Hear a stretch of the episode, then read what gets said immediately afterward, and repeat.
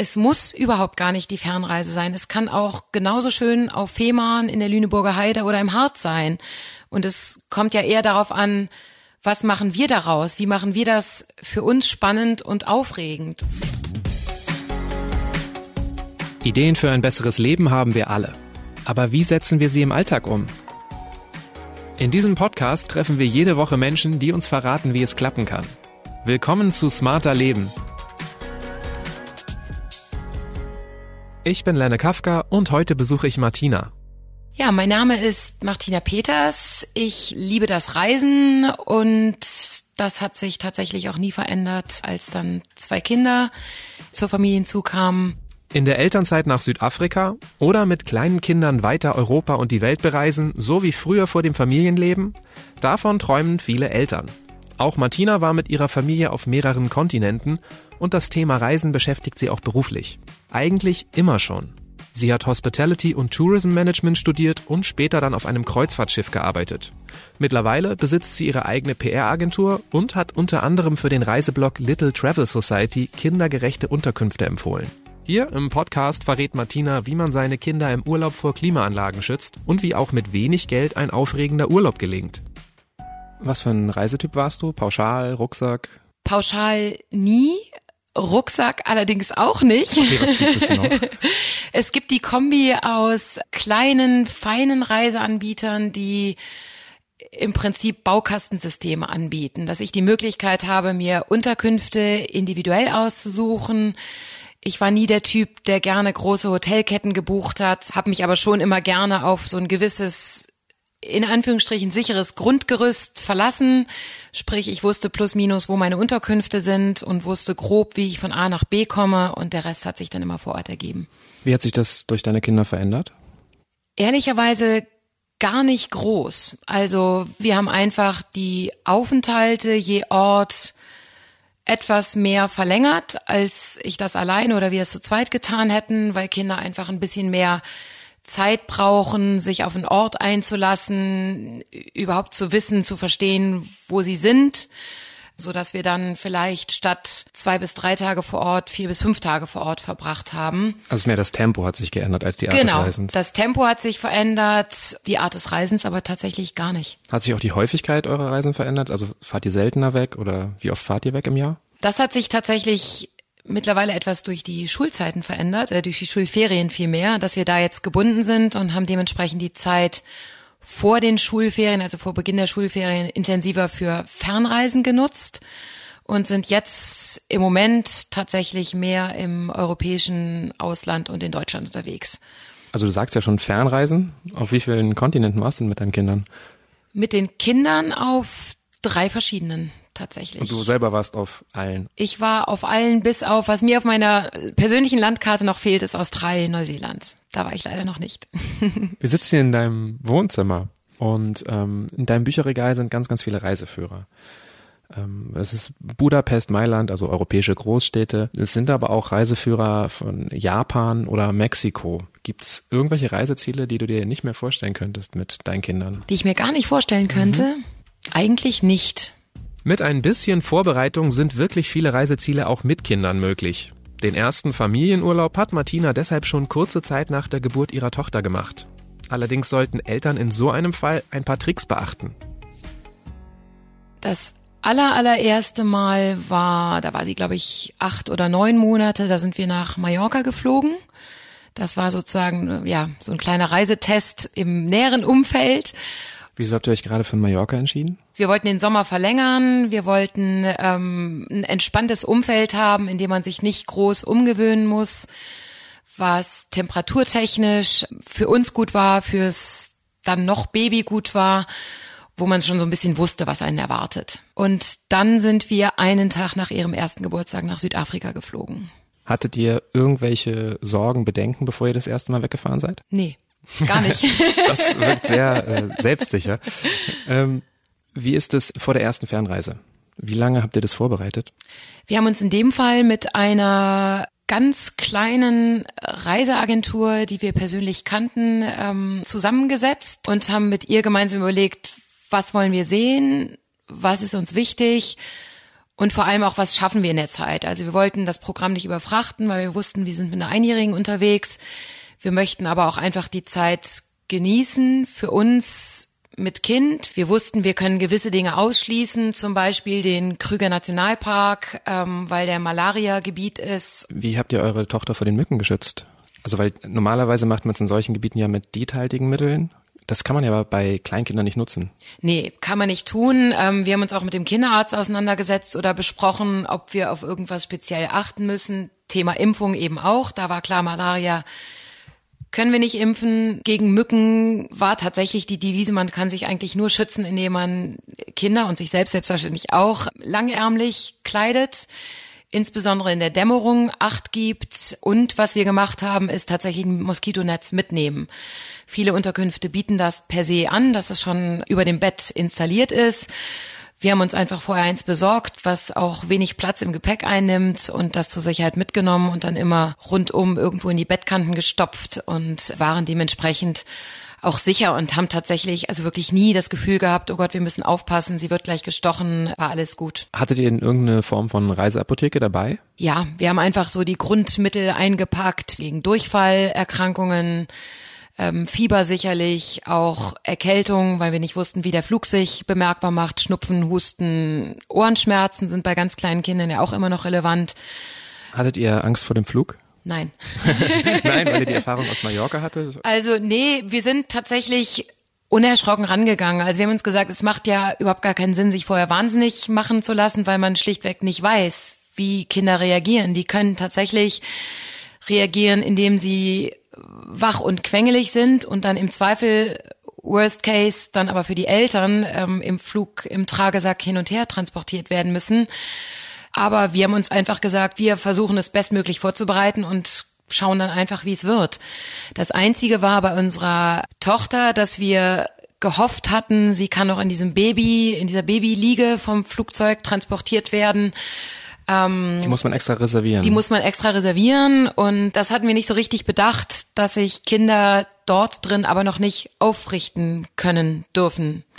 Und in dem Moment, in dem die Stewardess vorbeikam, hat sie sich natürlich aufgerichtet. Das heißt, sie durfte in dieser Schale nicht liegen, weil es einfach sicherheitsrelevante Aspekte sind und dementsprechend mussten wir sie auf den Schoß nehmen. Das war dann eher für uns Eltern anstrengend, aber nicht fürs Kind. Ist sie dann äh, ruhig geblieben? Ja, sie ist ruhig geblieben. Also äh, für Kinder gibt es in Flugzeugen ja noch eine extra Anschnallvorrichtung, die an den Erwachsenengurt angedockt wird, damit Kinder sozusagen für sich nochmal separat gesichert sind, auch wenn sie auf dem Schoß mitgenommen werden. Wir haben einfach mit den üblichen Kleinkindmaßnahmen sie bespaßt und dann auch irgendwie in den Schlaf bekommen. Welche sind das bei euch gewesen? Das ist äh, Kinderbücher vorlesen. Die meisten Fluggesellschaften bieten ja netterweise irgendwie ein kleines Kinderkit an, wo irgendwelche Bastelsachen, Bilderbücher, Klebegeschichten drin sind. Was sich auch gut geeignet hat, sind Magnetspiele. Weil die dann auch nicht runterfallen, wenn es mal wackelig wird. Genau, weil die nicht runterfallen. Man muss sie nicht zwischen den Sitzen suchen und ähm, hat sie in einem kleinen Blechkasten dabei. Habt ihr sonst noch irgendwas äh, Flugzeugspezifisches mitgenommen? Irgendeinen Sitz, irgendwas anderes? Nee, haben wir gar nicht. Es gibt mittlerweile ein Produkt, was ich wahnsinnig gerne genutzt hätte. Hätte es das damals gegeben. Das ist irgendwie ein Koffer, den man als Sitzverlängerung nutzen kann. Das heißt, das Kind kann dann auch in der Länge zum Vordersitz liegen. Also man verlängert sozusagen die Sitzfläche in ein Bett. Und den muss man auch nicht oben verstauen, sondern das ist erlaubt, den unten stehen genau, zu lassen. Genau, den kann man ganz normal unter den Vordersitz schieben und wenn dann das Bett aufgeklappt wird, sozusagen, nimmt man den raus und den gab es aber leider damals noch nicht. Gibt es sonst noch irgendwelche Dinge, die du bei einem Flug mit Kindern beachten würdest? Die Kinder vor der Klimaanlage zu schützen, damit eben nicht die Mittelohrentzündung oder der Schnupfen direkt nach der Anreise ähm, einen überfällt. Dazu kann man aber hervorragend diese Fließdecken, die im Flieger verteilt werden, bei Übernachtflügen nutzen. Und wenn man die einigermaßen geschickt zwischen den Fernsehbildschirm und die Sitze des Vordermanns und die eigenen Sitzritzen stopft, kann man sich so ein kleines ja, Familienzelt bauen und hat sozusagen die kühle Luft von oben abgeschirmt. Wie haben denn eure Mitreisenden auf euch reagiert? Ich habe immer so ein zwischen neugierig, mitfreund und sorgenvolle Blicke geerntet, weil sich die Mitreisenden, glaube ich, immer Sorgen machen, ob das jetzt ein Baby ist, was ihnen die gesamte Nacht versaut und nur schreit wir haben tatsächlich auch immer versucht, die Nachtflüge zu bekommen, weil wir dann einfach mehr oder weniger sicher sein konnten, großer Anteil des Fluges wird verschlafen. Aber natürlich ist auch klar, dass die Mitreisenden Sorge haben, dass ihr Schlaf gestört werden könnte. Wie ist denn das mit dem Thema Jetlag? Also in Südafrika ist es ja nicht so ein Thema, aber ihr wart auch in Thailand. Genau. Ähm, wie ist das mit Kleinkindern? Das kann man tatsächlich auch ganz gut abfedern, wenn man sich insbesondere den ersten Stopp länger einplant. Mit dem ersten Stopp meinst du, wenn ihr angekommen seid im Land? Genau, richtig. Und das war in dem Fall Bangkok und haben dort auch ein kleineres Hotel gehabt, was nicht mitten in der Bustling City, mitten auf der Kreuzung lag und was einen Pool hatte. Also was für uns immer wichtig war, ist tatsächlich irgendeine Freizeitmöglichkeit, die sich für Kinder anbietet, wenn man sagt, jetzt ist genug Großstadt, insbesondere Bangkok. Also muss man sich als Eltern auch die Zeit nehmen, selbst wenn man noch so neugierig und abenteuerlustig ist, dass man den Kindern diese Zeit zugesteht und dass man dann die Möglichkeit hat, am Rückzugsort ganz entspannt noch Zeit zu verbringen. Und das ist tatsächlich, also gerade in warmen Gegenden ja, das Schwimmbad. Wer außerhalb von Europa reisen will, kommt am Fliegen eigentlich nicht vorbei. Dabei sind das Auto und die Bahn gerade mit Kindern praktische Alternativen für den Urlaub. Auch Martina musste abwägen, ob sie die Langstreckenflüge vor sich und ihren Kindern rechtfertigen kann. Also Flugzeug hat man natürlich ein bisschen schlechtes Gewissen. Du meinst also wegen Umweltaspekten? Hast du ganz genau, ganz genau richtig. Aber dann ist halt doch die Neugier auf die Welt äh, groß und wenn man versucht, sich in anderen Bereichen äh, nachhaltig zu orientieren, kann man es, glaube ich, ganz gut kombinieren. Hast du Angst, dass deine Kinder dir das mal vorwerfen später? Ich weiß es nicht. Ähm, tatsächlich macht man sich dazu Gedanken, sicherlich, zumal auch Müllvermeidung, Plastik, Wassersparen etc. durchaus auch schon bei unseren sechs- und neunjährigen großes Thema sind. Ähm, ich weiß es nicht. Andererseits möchte ich sie aber auch zu offenen, neugierigen, kulturinteressierten Menschen erziehen und dazu finde ich oder finden wir persönlich, gehört auch das Kennenlernen der Welt. Und wenn man nur im eigenen Kreis unterwegs ist, dann ist man dem vielleicht auch sehr verschlossen und, und hat gar nicht die Chance, sich dann mit mehr auseinanderzusetzen. Dass du irgendwie auch woanders mal vor Ort siehst, dass da ganz viel Plastikmüll am Strand Zum liegt. Zum Beispiel, so. ganz genau. Wie macht ihr das denn in Europa? Nutzt ihr da auch manchmal das Auto oder den Zug? Auto oder Zug, tatsächlich beides. Ähm, beides hat irgendwie seine Vor- und Nachteile. Das Auto hat äh, für Familien, glaube ich, den unschlagbaren Vorteil, dass man es bis zum Rand vollstopfen kann mit allem, was noch mit soll. Ist aber tatsächlich natürlich auch eine, eine beengte Geschichte, in der man einfach mehr oder weniger still sitzen muss. Da ist der Zug natürlich äh, sehr charmant, weil man sich einfach bewegen kann, zwischendurch mal zumindest in den Restaurantwagen drei Schritte vor und drei zurück äh, gehen kann, wenn man Glück hat und einen Platz im Familienabteil bekommt. Darf man auch ein bisschen lauter sein. Heißt nicht, dass man kreischen muss, aber dass man jetzt nicht die ganze Zeit auf Flüsterbasis unterwegs ist und einfach mehr diese Bewegung hat. Und genügend Platz für Bewegung ist nicht nur bei der Anreise wichtig. Martina hat mir verraten, welche Fehler man vermeiden sollte, wenn man mit Kindern unterwegs ist und worauf sie bei Unterkünften achtet. Also, dass wir möglichst ein Zimmer in Unterkunft bekommen oder ein Apartment, wo wir idealerweise zwei Schlafzimmer haben oder ein großes geräumiges Schlafzimmer, wo wir zu viert reinpassen. Und idealerweise auch die Möglichkeit, sich selbst zu versorgen. Also irgendwie, sei es eine Küchenzeile, irgendwie die Möglichkeit, einen kleinen Kühlschrank und eine Kochgelegenheit. Also ich freue mich ehrlicherweise im Urlaub immer sehr, wenn ich nicht kochen muss und auch nicht einkaufen muss, ähm, weil das für mich auch so ein bisschen Urlaubsgefühl ist. Aber gleichermaßen finde ich es deutlich entspannter, wenn ich weiß, ich kann mittags irgendwie den frischen Tomatensalat schnell zusammenschnibbeln oder den Joghurt in den Kühlschrank stellen was würdest du sagen, ist so der größte Fehler, den man machen kann, wenn man mit Kindern verreist? Ich glaube, der größte Fehler ist zu viel Planung, zu viel Sorge oder Angst, dass irgendetwas nicht funktionieren könnte.